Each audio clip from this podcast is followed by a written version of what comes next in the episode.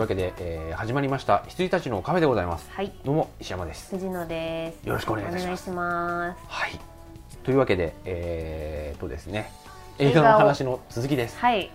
リミットレスであのブラッドリー・クーパーのパが先に出てしまったところでですね、はい。あの先週の配信参照で。はい。じゃあおやすみなさいって言って リミットまあ確かにあのリミットレス藤野さんが見た時に薬で決まっていい感じになっちゃう映画って言ってたんですけど、はい。本当その通りですね、はい。あのなんか思ってたのとは違ったんですよね。ね。もうちょっとなんか特殊能力がうん。えらいこっちゃいないのかと思ったうん。ら、意外と泥仕合にあのすっきりするうん。だけの薬だったっていう、シャキッとする、うん。あれダメでしょっていう ファンタジーじゃないもんだなんって。とも言えないねこれね、だからあれ映像畑の監督なんで、あの見た目はやっぱ綺麗でしたけどね、うん。で物語はどうかあそうそうオープニング。オープニングであの藤野氏があの去年のあのフジデミーに、はい。フジデミー映像賞にリミットレスを、はい。まさかの。いやそうなんです、あそれでも分かりました、はい、あれあ面白いですよね。あれはすごいうん、できないなと思っちゃって。そうだよね、はい。うん、あのとそこら辺に詳しい人だとおおってなるうん。感じだと思います、はい。知らない人はうーんって。そうだ普通に見れてるかもしれないけど、すごいんだぞみたいな、うん。うんはい、わかりますわかります。ですが基本的には、はい、特に何もないです、はい、はい、ブラッドリー・クーパーの目が青いはい、はい。ウォールストリート。私見てない。と見ました。これはね見ないかなとか思って。そうね。ん、あのー金融ごたごたの映画なんで、はい、でそういうの知らない人が見て楽しめないかというとそんなことはないんですけど、うん。基本的にはねあのー悪い人もそんなに悪くないし、うん。いい人もそんなに良くないっていう、はいはいはい。えなんかよく分かんなかったです、ー、うん。そしてグラントリノ。はい。これね見るべき。あでも青くない。あじゃない赤くない。あでも、まあ、そこまでではあそういうことですけどはい衝撃的ではなかったってことですね、いやでもねこれはいい。みんな言うんですよ、もう見るべき見るべき。これはね普通に安心して見れる、いや結構どぎついところとかうん。出すと、ああなんかこっち行くんだっていうのはありますけれども、あでもこっち行くんだっていうよりもまあこっちだよねっていううん。感じのこはいはう、うん。なんか最後にハッピーになれる映画ではございませんが、い、うん。そんなに沈む映画でもないし、うんで一つのいい話としてはい。見れると思います、はい、そして最後。うんはい。スヌーピーと幸せのブランケットでございます、私これ多分ねビデオ持ってます。VHS 多分ある。あいやいやこれ違います。あ違うんだ。ええ。あのー先日あのツイッターとフェイスブックに上げましたけれども、あ新しいやつ？そうです。新作なんです。へ新作なんですこれ、スヌーピーの、ー言ってましたうん。ね、スヌーピーの完全新作、うん。ライナスが主人公。どうでしたか？ライナスなんだ。あまあブランケットだからね、はい。よかったでございます、あのねちょうど僕はあのー最近こう iTune でうん。ベーって買ってたし、あと AppleTV も買いましたんで、はい。そろそろもう iTune で DVD の代わりにね、うん。iTune でビデオをねうんこう買い始めてもいいかなと思っていたんですよ。あのそうするとまあ寝ながらでもね、その iPad でも見れるし、うん。あの一応こっちのうんリビングのテレビでも見れるようになったし、見ようかなと思ってた時にじゃあ何を買おうかってなって、うん。最初に買おうと思ったのが魔法にかけられてですね、これはちょっと買おうかなと思ってたんですけど、うん。それを見てる時に、うん。その下のこれを買った人はこれを買ってはいはいはいはいます的なやつの中に入ってたんですよ、はいあスヌーピーだと思って見たら5年ぶりの新作っていう、はいはいはい。で逆に5年前まで作ってたんだ 知らなかった。なんか1989年を最後にみたいなさ、はイメージがあったんで、うん。あ5年前まで作ってたんだと思いながらも、あの昔ね「帰っておいでスヌーピー」ではいはい。DVD になった時に「スヌーピーの大冒険」っていう名前になっちゃったんですけど、それが病院のやつ。そうそうそうそう、はいあの元の飼い主の、はい、はいあれをですね子供の時に NHK でやっていたやつをですね、あのビデオに撮って死ぬほど見たんですね、はいはいはい。でいまだにすごい心の映画なんですけど、それを思い出して、うん。あスヌーピーってどんなだったっけと思ってあのニコ動でちょっと、はいはいはい。僕はあんまりニコ動見ないんですけどへあのまあダメなやつなのかもしれないけえど、はいはい。なんかちょっと上がってるわけですよ、はい。で見たらあのニコ動ほとんど見ないんだけど、うんニコ動面白いねって初めて思った。あコメントですか、うん。はいはいはい。で基本的にはなんかアニメとかに対してうん。みんながこう高尚なやつをやるよりも、そういうセンスを持った人たちうん。がスヌーピーに突っ込むってすごい面白くて、うん。はいはいはい。そうですよね、うん。作品がなんていうか哲学的な作品だから、実は。はい。うん。あとなんかあのねあの人たちがねそのいろんなこうある程度ハイクオリティなものを見てきた人たちが、あの木の枝からこうウッドストックがこう歩いてって、はいはい。宙にまで歩いてチーンって言ってスーッとあ下に降りてくエレベーター。エレベーター芸、はいはい。あれに対して笑ダブルダブルダブルダブルってなってるのがすごい嬉しくて、はいはいはいはい、これはって、うん。であのウッドストックとかあのピーナッツうんってはいはい。基本くどいじゃん、そうですね。同じこと何回もやるし、うん。エレベーターも3往復ぐらいして木運ぶんですよ、うん。それにねなんかまたみたいな。のがあって。あとねスヌーピーは名探偵っていうやつで。ああ。あのシャーロック・ホームズの格好してるやつ。それウッドは持ってます。ストックはい。の巣を、ん巣が盗まれて盗んだのは誰だ自由研究でそうそうそう。サリーが持ってるんですよた。ねであれがあって。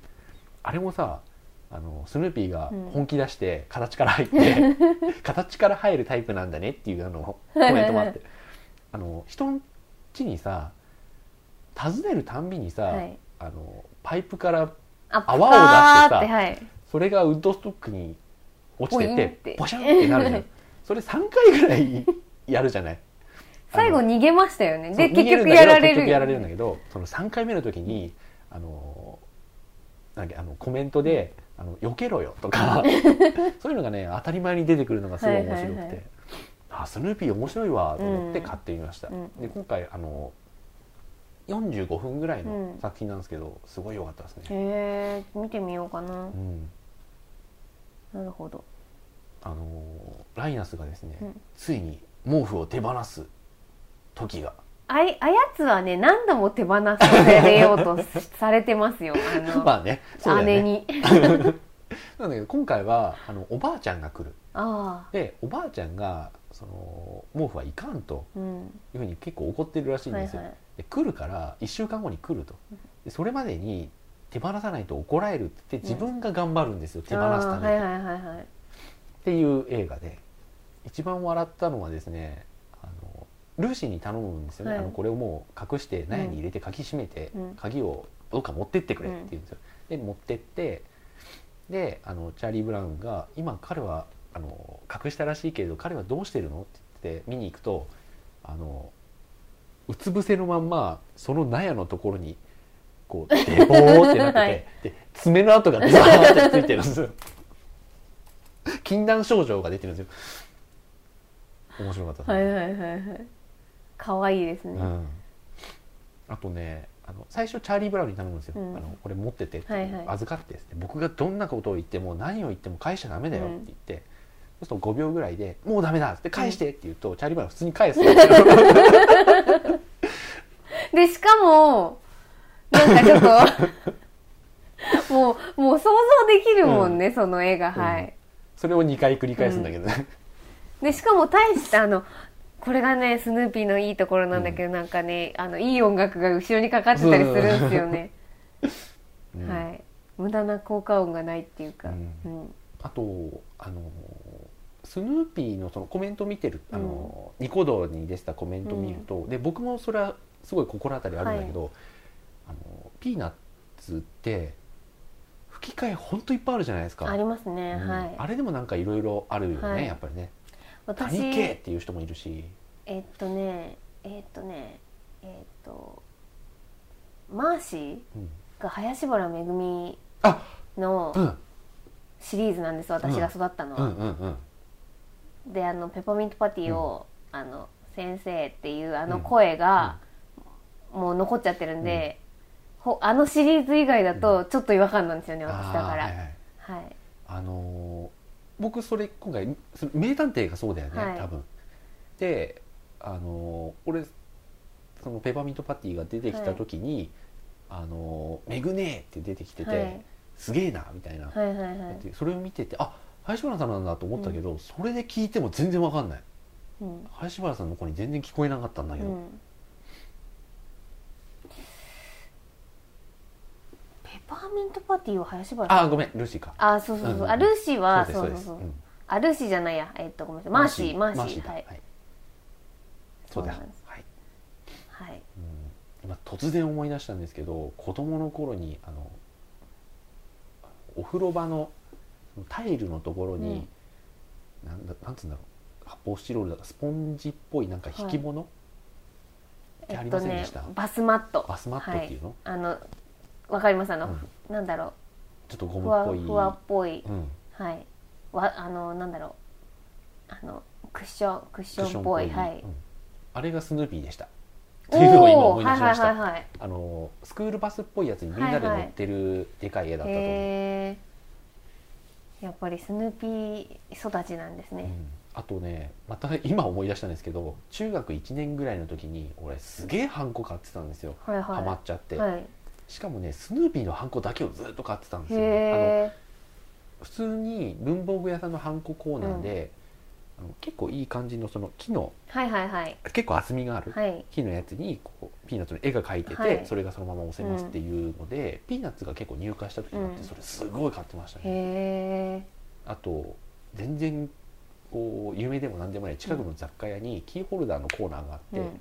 そこにね5センチぐらいあったかな？5センチぐらいの立体のスヌーピーはいはい。のいろんな紛争。はい。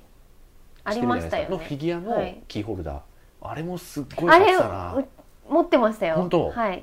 家にありますよ。本当？あのあのスキーしてるのとかそうそうそう。いっあの野球はい。行ってるやつを俺では前から見るのが好きでした。ゴトっていう感じのキーホルダーですよね。そうそうそうそうあの結構重量感がある。輪っかがあってそこからはい。チェーンがいくつはいはいかあって、はいあの木口みたいなやが頭にぶっ刺さってるやつ、はい。はいそれあります。ねえ。あれ5セ4 5センチあったよね。ありました。結構いい大感じ。きい。ですよね。だから桜木町行ってもスヌーピータウンとかねああはいはいはいですよね、そっか、うんありますもんね、前原宿にありましたけどなくなったんでした原宿はね全く僕接点がないあのでわかそっらないです。かそっか。なんか前に行った記憶が。うーんはいはいということでスヌーピー良か。ったでございます。はい。以上でございます。はい。私3本しか見ておりません。おお。多分。あ違う。えー、っと4本だ。ー、うん。僕たち急行 A 列車で行こうを見ました。あそうですか。はい。あれねすいません。京急なんであのうん。見ざるを得なくて。あのこれ見ないとと。はい私が見ずして誰がそうです。あの京京急線が大好きなうん。人うんで、えっと、大大田区住まいなんですけどね、うんうんで京京急のあの電車、うん。京急沿線に住んでる電車オタクの話なんで、であの、まあ、監督もうん。あの亡くなっちゃいましたし、まあねうん。もう最後に遺作になったので、これは見に行こうと思って見に行きまして、うん。あれはねあのなんだろうオタクじゃない人が見るべき。ああの優しい気持ちになると思いますあああれなんだっけオタクじゃない人が見るべきって映画なんか他にもなんかあなんかありましたよね。だよね。はい。オタクってこんなんだよ。あ原始圏だ。ごめん。あはいはいはい。原始圏か。原始圏はオタクじゃない人に見てほしいんですよ、うんすね。僕もまあそうっちゃそうだし、うん。そうそう。うん。いやなんか大戦とか出てくるんでうん。すごい嬉しくて、ああそうなんだ。はい。でなんかこう僕たちってどんな存在みたいな、で何々で言う何々、うん。何々で言う何々、京急線で言う大戦みたいな感じって言われた時に 分かる分かるみたいな感じでした。はい。まあそれがちょっと気になってというかあとあの滝があピエール滝が。滝。結構重要な役ですよ。ね、はい。3番目ぐらいだよね、はい多分ね、はい。うん。なんで頑張ってました、うん。滝さん。あの滝さんとエレベーター一緒に乗ったことは一生忘れませんっていう。ちなみにこの前フェイスブックで、はい。あの舞台やってる時に、あの一緒にやったことがある女優さんが「ピエール滝を見た」って言って、はい。俺はピエール滝を見たと言っている人に3人会った。俺は見てないけど、そうそうそう、うん。はい。ピエールだけ遭遇した人率遭遇率が高いんですよあそうです。だって私ピエール滝に会った時メールしましたもんね、でね その他に一人いて、はい。今回また一人、はい。意外と出没するんだな。はい。まあそれと、うん。あとススーパーヒーロー対戦を見ました。はいはい。全然関係ない。はいはい。あのピエールだけじゃなかった片桐仁だった。あでもまあ仁さんも。そうそうそうそう、はい。あなたもそうあなたはい。も入っている一人の中に、片桐仁遭遇した人が3人目だった、はい。すいませんでした。スーパーヒーロー大戦。いえいえ。スーパーヒーロー対戦見たんですけどよくなかったです。あそうですか。はいなんかあのあの辺はねせ戦隊ものって僕もともとそんなに馴染みがないので、うん、ライダーも全然出てこないっていうかだからあのとりあえずあの面見せはするけど、あの顔見せ。ディケード あそうそうそうそう。顔じゃないんだもんだって、うん。お面じゃん。仮の表のバイク乗り、はい、そうだからディケードしかフューチャーされないしあなんかおもう何回もやっちゃったじゃないですか、ね。35周年で、あのスーパーヒーローが199人揃いますよとか、あのライダーも全員集合もやった挙句のスーパーヒーロー対戦なんであのももういいよみたいな感じなんわですよ。もう俺ライダー対戦のムービー対戦の2回目でもういいよと思ったもん、でなんかあの劇場もそんな空気だったんですよ、うん。もう終わった途端、うん。何回も見せられてもねみたいな感じだったしあとなんだろう。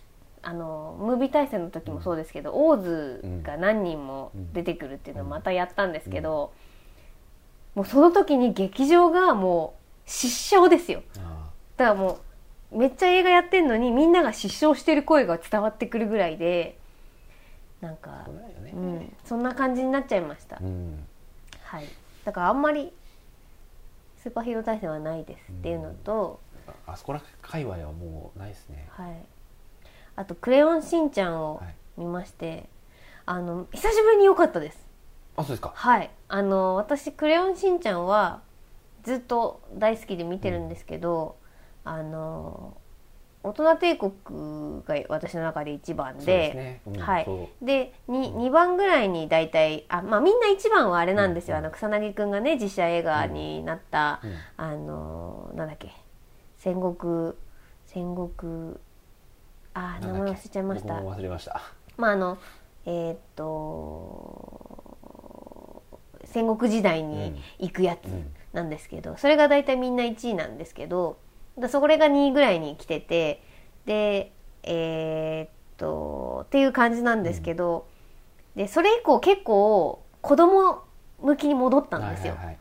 なんかあんま面白くない顔芸とか、あのそういうのによるようになっちゃって、なんか面白くなかったんですけど、今回はあの面白かったであそうですあのウィットに飛んでました。今回は。はい。いやー。クレヨンしんちゃん僕やっぱりああのね最初はあんまり好きじゃなかったんですけど、はい。原作読んですごい好きになあって。原作はもうすごい面白いですよ。ゲラゲラ笑った、うん、あれ言葉遊びするんですよね、あと韻踏んだりとか、よく考えて作られてたりとかするんで、あのおすすめなんですけど、テレビアニメはねやっぱり子供用そうに、ねはい。こうお坊ちゃまくんみたいなうん。そうそうそうそうそうになったよね、はい。風になりましたけど、うん。映画はあのすごい面白いんで、あの泣けるし、はい。い、いと思います。はい、であとなんだっけ。あとバトルシップ見ました。パートシーはい。見ます？プハースブロー。はい。見ます？いや見ないと思うあれは。あのねよくない。うん。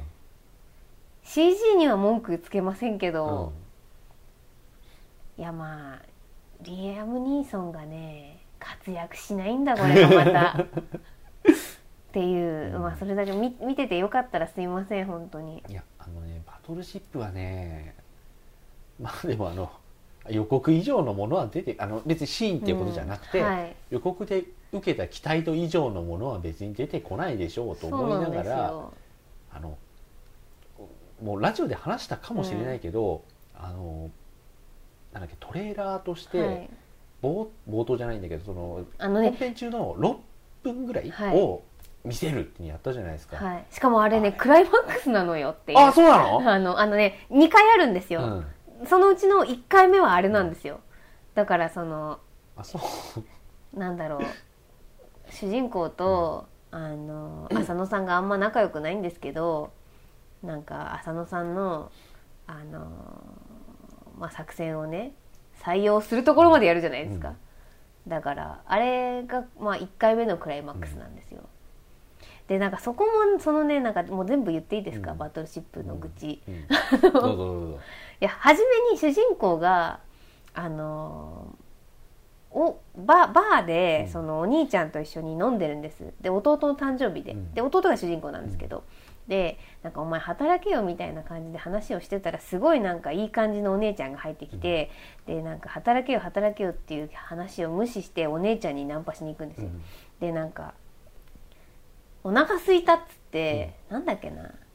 何でしたっけあのセブンで売ってるあのハムとかが挟んでるやつ。ブリット。ブリトーそうチキンブリトーを食いてっつって、でなんかただお店がもうあのラストオーダー終わってるんでみたいな感じで揉めてたところに弟がいてでチキンブリトーを食いたいんだったら俺が取ってきてやるっつってでコンビニ行くんですけどでコンビニも閉まっててでそしたら今度コンビニの屋根から登ってチキンブリトー盗むんですよ。で でなんかでこう警察に追っかけられながら「チキンブリトー持ってきたぞ」であのなんて言うんだろうあの何の映画だよ。何あのあれえっ、とビリビリってなるスタンガン。スタンガンの飛ぶやつやられて、バタってなってバトルシップって出てくるんですよ。えーみたいなもうよくわからないってここ一連いらないみたいな感じなんですよ。今さあのラジオでは伝わらなかったかもしれないですけど 藤野さんがあのチキンブリトー持ってきたぞーって言った時にバトン渡すみたいないや仕本当にチキンブリトこうやって持ってきたんですもんだって。で女の子の目の前で撃たれてこうビリビリってなる、う。ん、バトルシップこれが、はい。This is バトルシップ、はいえーはい、であでもこれまたなんか私石山病もしかしたら発症してるかもしれないです、うん。石山病っていうんですか？勝手に脚色してしまうこそして自分でそれを真実と思い込んでしまう。そうそうで、まあ、結局弟そんなこんなで海軍入ってます、そんなみたいな、ね。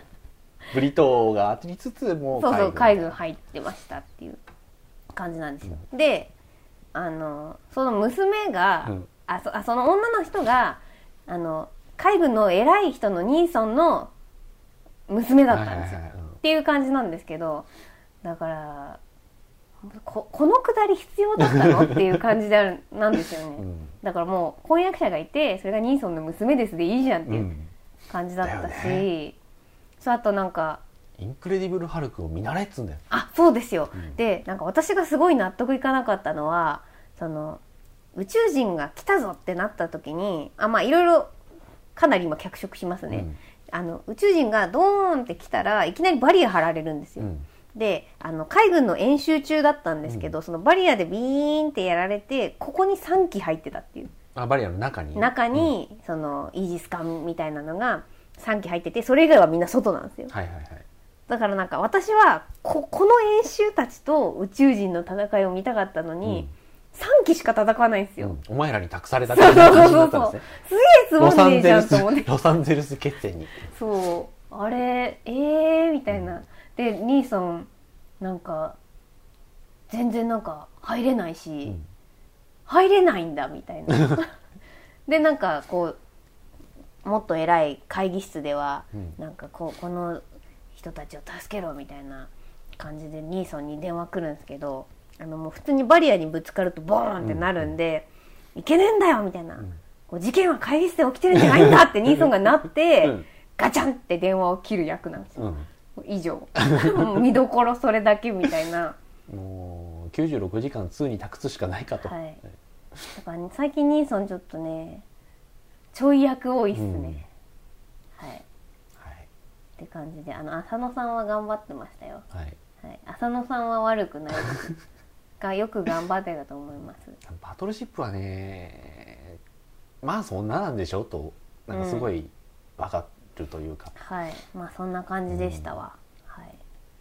そうあとねまこれほんとちょっと言って終わりますけれども、うん。さっきあの戦隊の話をしてましたけれども、あのダブル以降ね全てが陳腐に見える。あ仮面ライダーね。はいはいはい。仮面ライダーダブルのその、まあデモもすごかったですけど、うん。あの一連の話があって、うん。絆があってのあの劇場版の、はい。その後のはい。5話うん。っていう構成はね、うん。良かったなと思って、あれ以降は全てが陳腐に見えていたんですが、はい。あのね今やってる第5ウルトラマン。あはい。あのねウルトラマン面白いですだよと、うん、俺私あれねこの前なんかよくわかんないけど、夕方家に行って見たんですよ、うんすげえ面白かった。うん、な何見た？なんかなんか特集を見ました。あ特集か。なんかね特番。特集っていうか特番。今やってるやつの特番ってこと？いやえっ、とね違うんですよ。あの今なんだっけサーガをやってたじゃないですサーうん。でサーガのを見るために多分なんかダイジェストで昔のウルトラマンを一気にまとめたやつがあったんはいですよ、はいはいそ,、それを見ました、はいはいはい。あれ面白かったです、であの僕がさ、はい。結構モリキンが来た時に熱弁を振るってた、はいあのーウルトラ銀河伝説？うん。これがねすごかったんだよっていうふうに言っててあの坂本浩一っていう監督だったんですよね、はいはいはい。その人。でその人があのダブルの映画版もはい。やってるんで、はい。あの人はウルトラマンと仮面ライダーではいはい2回ホームラン打ってるっていうすごなんかすごい人だったんですけど、はい。でその流れを組んでそのベリアルっていうのが、うん。黒いウルトラマンが敵だったんですけど、はいその続編があってこれは違う監督で、うん。あの大したことなかったんですよ。うんうんで今回も監督は違うんですけど今回の第5のねウルトラマンはねウルトラマンゼロはなんか良さげな気がしますよ。サーガですか？サーガサーガ、うん。サーガねいいらしいんですよねこれが。うん。あの大人がすごい褒めるっていうかよくできてたって言うんで、うん見るべきみたいな、うん。私なぜか親子券持ってるんで あの一般一般で一人で行ってこようかなとは思うんですけど、でももう終わっちゃったんだよな、サーガ、ですよね。はい。あれちょっと見たか見たくなりました。だからその特番も見たし、みんなもすごいいいって言うんで、ウルトラマンは本当に全然見てなかったんですけども同じく。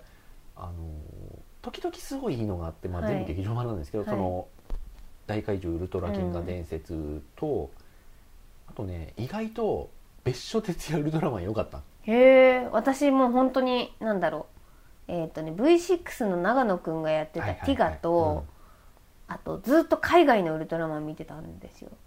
ああはいはいはい。分かった分かった。うん。だからあの幼稚園とかかな？小学校とかかな、うん。あの私何回も同じレンあのビデオレンタルする子だったんで、何回も同じウルトラマンを見てたのは海外版のウルトラマンだったんです、別所哲也のやつって分かります？あ知らないですだから、それはテレビとか全く関係なくて、はい。劇場よ用にで今までのウルトラマンともはい。全く別物として、はいはい、完璧に大人用に作られたやつなんですよ。へなんでもうかなりシリアスシリアスはいはい。シリアスで別所哲也があの戦闘機乗りえ、で,、うん。で事故ってウルトラマンっていううん。そのモチーフははい変わらず、はい。でウルトラマンも新しいうんあのただの本当にウルトラマンっていう名前、うん。っていうかその名前すら出てこない、はいはいはい。なんだっけな。なんか大ネク人サスって呼ばれてるの大人ウルトラマンですか？あの仮面ライダーの大のそうそう人そうそうそう。ライダーあったじゃないですか、うん、あんなの。の仮面ライダーっていう名称すら出てこないとかいう、はい。はいでウルトラマンもあのウルトラマンとかっていう、うんじゃなくてなんか変身する人っていう。そうそうそう、うん。なんかあのーなんかなんだろう識別名ネクサスみたいな感じで呼ばれてるはいような感じでうん。やってて、あれがね意外と良かったんですよね。ハムの人。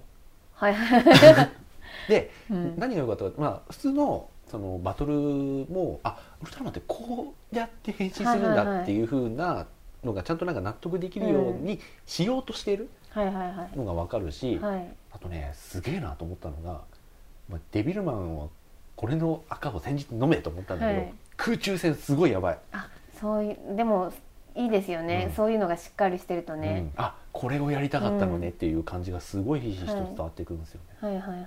ちゃんと空飛びながら敵で、まあ、敵もなんか進化していくんですよ3段階ぐらいに、はいはいはい。で最後羽生えて、うん。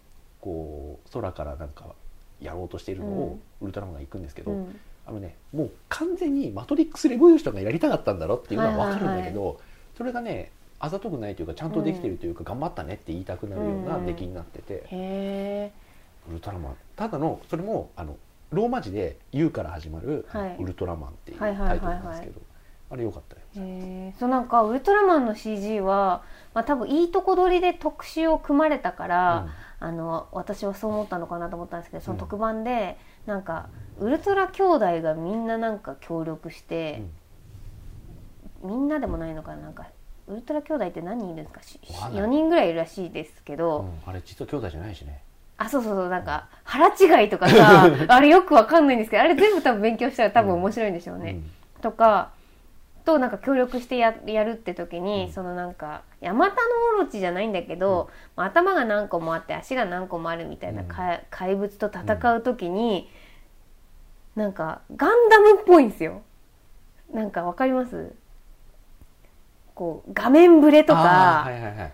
なんかそのえー、と怪獣が、なんて言うんだろう弾弾丸をうん。弾丸を撃つわけじゃないですけど例えば火の玉とかをうん。ボンボンボンって撃った時のその板のサーカスっぷり。うん。なんかわかりましたわかりました。がすごいなって思いました、ウルトラマンでここまでやるんだっやるんだてよあの人たちは時々。思いました、うん。まあ、あれ劇場版なのかちょっとよくわかんないんです劇場けど版じゃないですか多分。うん、で僕すごいびっくりしました。がその褒めてたあのウルトラ銀河伝説も、あの人出てこないですよ基本的に、はいはいはいあはい。のウルトラマンウルトラの星はい。N78 星雲の話として始まって、そこにあの鶴野武と、うん。あと杉浦太陽君も出てきて、はいはい。であともともとあの当時、うん。ウルトラマンとウルトラマンセブンをやっていた方うん。が、もうもう本当におじいちゃんです。よ、はいはい。があの結構重要な役どころで、あの大人も楽しめる部分として出てきているうんぐらいだったんですけど、あのウルトラマンたちのやり取りってこんななんだっていうのがね、うん。すごい面白くてね、うん。あの型破りをやってやろうっていうのがすごい見えるんですよね。うん。なんか M78 星雲にも一応生活がありまして、はいはいはいであのみんないい人なわけですよ、人間を超越しているから、うん。あのそこの我々のこの戦争とかのね、はい。その段階をこう超えて、うん。みんなで仲良くやっていきましょうよっていうところなんですが、そのウルトラの歴史の中でただ一人うん。正義につかなかったやつっていうのがいて、はいはい。そいつがなんかあの野に解き放たれちゃってっていうところが始まるんですけど、うん。なんかねそういうところとかも含めてですね、あので基本的にはそいつの支配下に置かれてあのウルトラマンとえっ、とまあセブン以外は全員なんかあの黒黒いなんかね黒くなって固まるみたいな、うん。M78 星が全体的にそうなっちゃうんですよ、で2人しか残ってないってなって、その我々ではどうしようもないってなって、あのその時生意気だけど見どころがあるやつとして、うん。あのウルトラマンゼロ。うんうんセブンの息子らしいんですけど、うんはい。っていうのがいてそいつをなぜかあのエースがあの特訓してるんですよ、うん。お前も助かってたんじゃねえかっていう。でエースなんか特訓しててとかはい。そういうのもあったりして、あ違うわ。セブン助かんなかったんだ。マンシあの初代しか助かはいはいんなくて、はいはいお前のお父さんはこうなったみたいな感じで、何ってなって、うん。あの辺のねもうドラゴンボールだなこれ。あそうそうそうね、うん。あのか家系図っていうか、うん。あれも面白そうだし、であの場所のね変わり方もドラゴンボールっぽかったんですよ、僕はそうなんだ。へえその頃海王星では。はいはいはい。早く来てくれ悟空 空パンみたいな。はい、ナッパの時。うん、はい。あこんな感じの、い、い感じのお時間でございます。取りだめましたよ。はい。はい、4回分ぐらい。1ヶ月分は取りだめなかと思います。はい、ありがとうございます。はい、それではおやすみなさい、はい、おやすみなさい